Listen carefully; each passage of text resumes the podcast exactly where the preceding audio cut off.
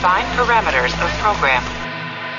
Olá, eu sou Ricardo Sawaia, o dublador do Stamets de Star Trek Discovery, e você está ouvindo um podcast da rede Trek Brasilis. Semana de 19 de março de 2021. Está começando o seu programa jornalístico predileto de Star Trek e essas são as notícias de hoje. Nicholas Meyer não acredita no fim da minissérie que planejou. Star Trek 7 Alpha 5. Campanha de arrecadação de documentário de Star Trek Voyager bate mais uma meta. Wesley Snipes confessa que quase interpretou LaForge em A Nova Geração. Em setembro será lançada a autobiografia de Spock. Tudo do universo de Jornada nas Estrelas você vê por aqui. Sou Alexandre Madruga e o TB News está no ar.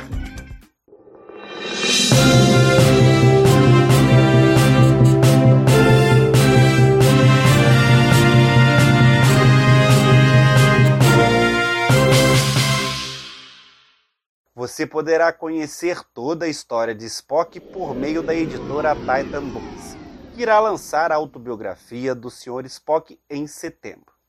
O livro tem como escritor David A. Goldman e editado por Una McCormack.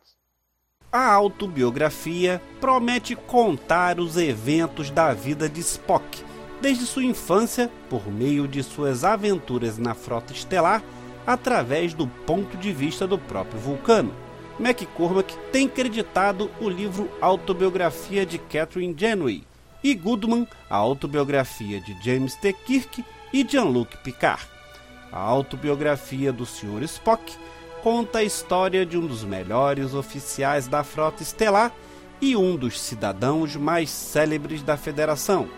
Meio humano e meio vulcano, o livro, escrito nas próprias palavras de Spock, segue sua infância difícil no planeta Vulcano, sua polêmica inscrição na Academia da Frota Estelar, suas aventuras com o Capitão Pike e a tripulação da nave estelar Enterprise, seus triunfos diplomáticos com os Klingons e Romulanos e sua morte e incrível ressurreição no planeta Gênesis, encontrando os amigos que ele fez, as mulheres que amou e vivenciando os triunfos e tragédias de uma vida e carreira que durou um século. Apesar de seu sangue alienígena, sua luta para encontrar seu lugar no universo é algo com que todos podemos nos relacionar. O personagem Spock foi interpretado originalmente por Leonard Nimoy, falecido em 2015. Outros atores também encarnaram o Vulcano. Nos três filmes de J.J. Abrams, Zachary Quinto, e na série Star Trek Discovery, e posteriormente da futura série Strange New Worlds, Ethan Peck.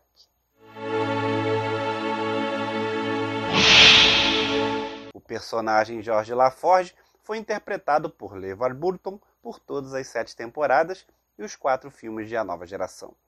Mas poderia ter sido diferente, pelo menos no modo de atuar.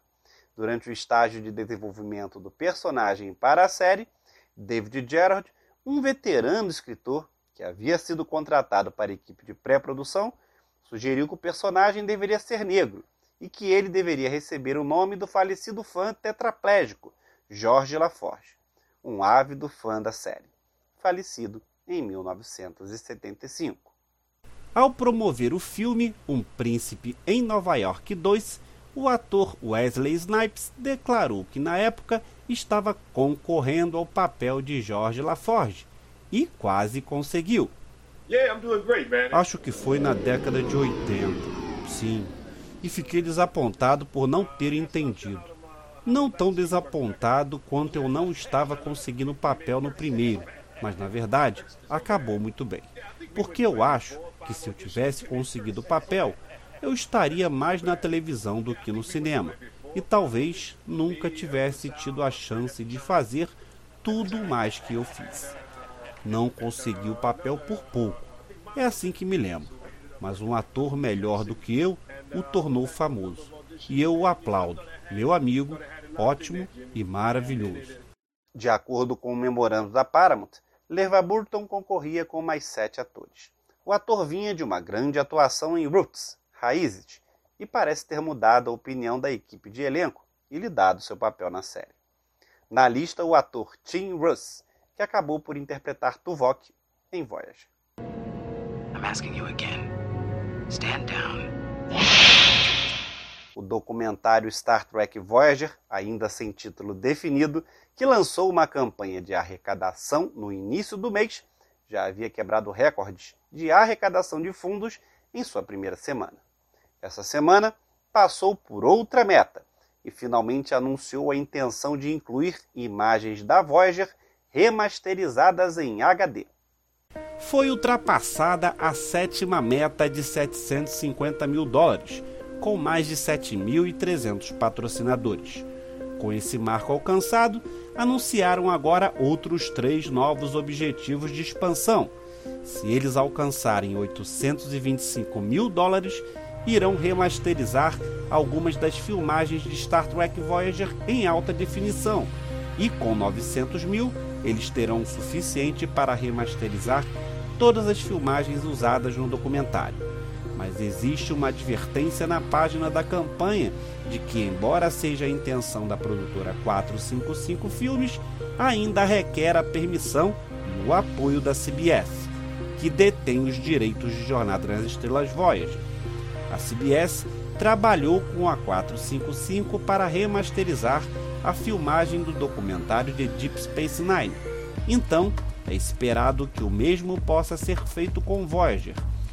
Produtor executivo e diretor do documentário, David Zappone, falou da surpresa pelo apoio dos fãs.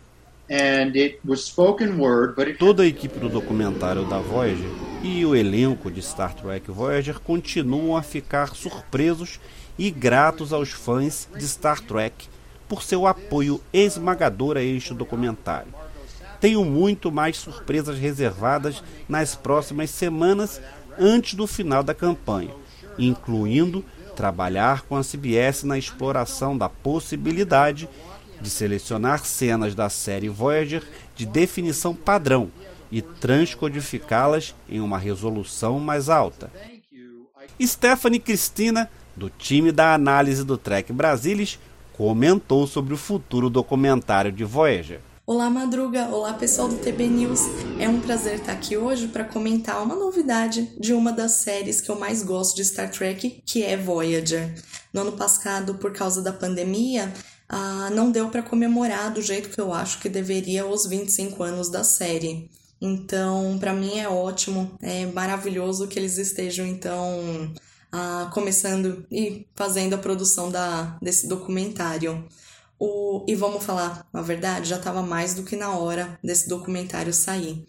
De novidade, de na verdade de expectativa que eu tenho para esse documentário é que eu gostaria que ele alcançasse a meta de um milhão que eles estabeleceram, que é o, o teto da, da meta. Ah, eu gostaria também então que fosse abordado, além disso, dentro do documentário, que eles passassem o que, que foi deixado para trás. Eu queria que eles mostrassem mais também, então, do. mostrar mais da produção, ah, da produção de Voyager. Pra, enfim, tudo que for, eu quero principalmente novidade, tudo que puder nos colocar dentro da experiência da produção de Voyager. E eu gostaria também, então, que eles passassem um pouquinho mais, talvez, de fofoca dos bastidores e do elenco, o que, que aconteceu ali. Acho que seria muito legal também. Eu estou extremamente animada para o documentário, espero que todo mundo também. A terceira nova meta anunciada foi fixada em um milhão de dólares e é um pouco misteriosa. Ela é listada como uma surpresa exclusiva nunca vista antes de Voyager e tem a mesma ressalva que exige a cooperação da CBS. Portanto, é provável que isso signifique a inclusão de algumas filmagens que não foram nunca lançadas. Ainda faltam 15 dias para o final da campanha, que está na página da Indiegogo.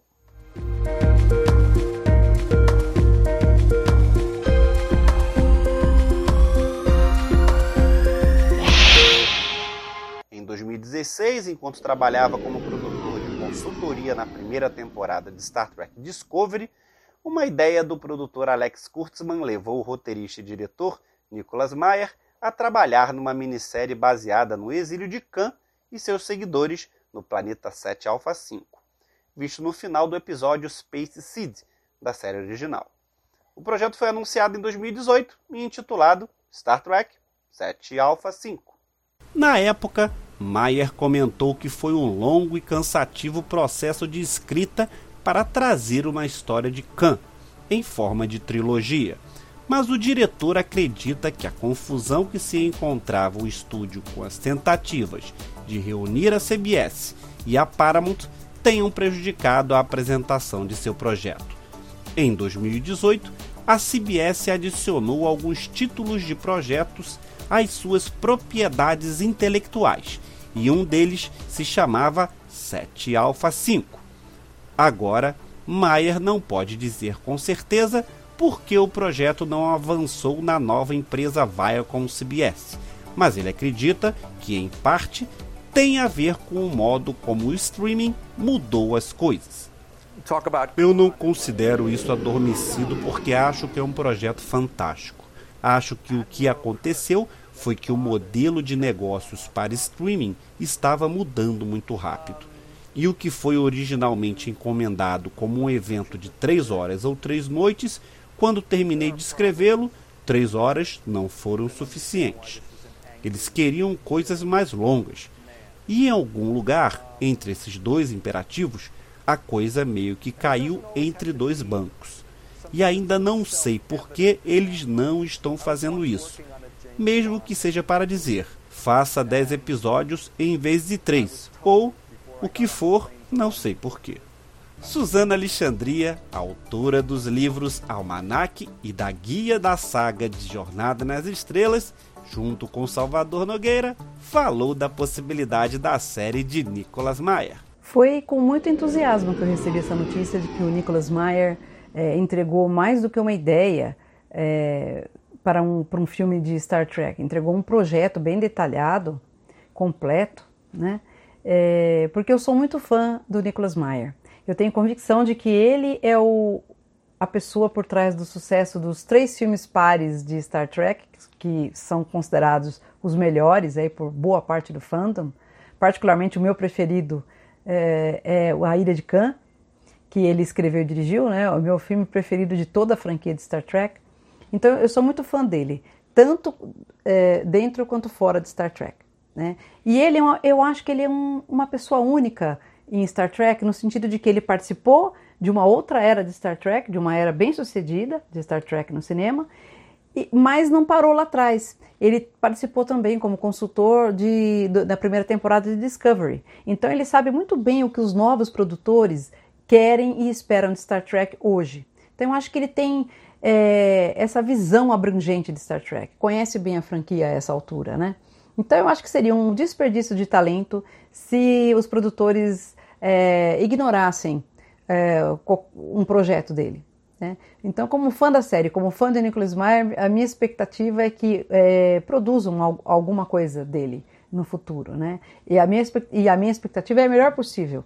Eu não acredito que ele vá fazer qualquer coisa que seja ruim, sabe? Eu acho ele muito bom, é um bom roteirista, é, é criativo e ele sabe aliar muito bem. Acho que ele tem um bom equilíbrio entre a dose de ação e desse lado comercial que Star Trek tem que ter, com a, a, a abordagem de temas é, para reflexão e tal, e temas atuais do, do mundo contemporâneo. Eu acho que ele é uma pessoa, é, uma, uma, pessoa muito adequada para isso, sabe? É, então, eu só fico nessa expectativa aí de que realmente os, os produtores se sensibilizem com, com os projetos dele e arrisquem a produzir alguma coisa dele no futuro. Embora Mayer ainda sinta fortemente que o projeto 7 Alpha 5 é uma boa ideia, ele observou que ainda não ouviu nada sobre o status dele.